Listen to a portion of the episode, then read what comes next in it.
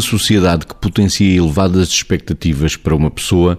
como é que cada um pode gerir-se neste contexto, Vitor? Facto, a nossa sociedade estabelece altas expectativas. E se, pelo lado saudável, é importante que as pessoas tenham objetivos, tenham metas e que também orientem a sua vida por aquilo que é uh, não, estes objetivos e estas metas, desde que elas tenham um propósito e um significado. Porque muitas vezes, se estas metas forem só operacionais e forem só centradas numa competitividade que eu às vezes chamo de muito saloia e que, nesse sentido, é uma competitividade que serve também para pisar o outro, para que a pessoa pisando o outro suba por cima do outro e para cima de qualquer coisa, é claro que se cada pessoa em particular, numa sociedade como estas,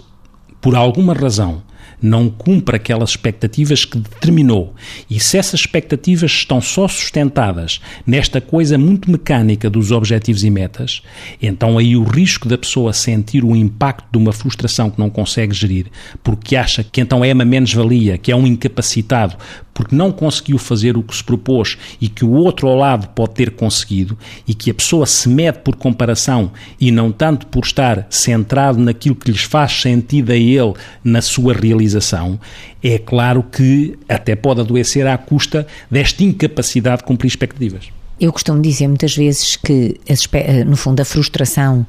é o espaço que medeia entre a expectativa e a realidade. E nós muitas vezes vivemos num tempo em que ao olharmos para a elevação das expectativas, com muita probabilidade não conseguimos subir a realidade tanto quanto desejaríamos e, portanto, o espaço de frustração será substancialmente elevado. Por outro lado, gerir expectativas, eh, eu acho que se por um lado dizemos descer as expectativas, por outro lado dizemos subir a realidade e com isso reduzir a frustração,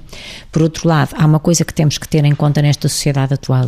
é numa sociedade que eu chamo muitas vezes a sociedade do rapidismo ou a sociedade em que tudo eh, já aconteceu quase antes de ser desejado, que é primeiro vem o esforço e depois o benefício. Se nós conseguirmos ir criando esta cultura de que primeiro primeiro temos que nos empenhar, temos que nos esforçar, temos que fazer um caminho de dedicação e de empenhamento. E depois a seguir, enfim, poderemos esperar que os benefícios ocorram eh, proporcionadamente ao esforço que colocamos e ao empenhamento que tivemos, então sim, nós estamos a gerir-nos saudavelmente numa sociedade em que as expectativas são desmesuradamente elevadas.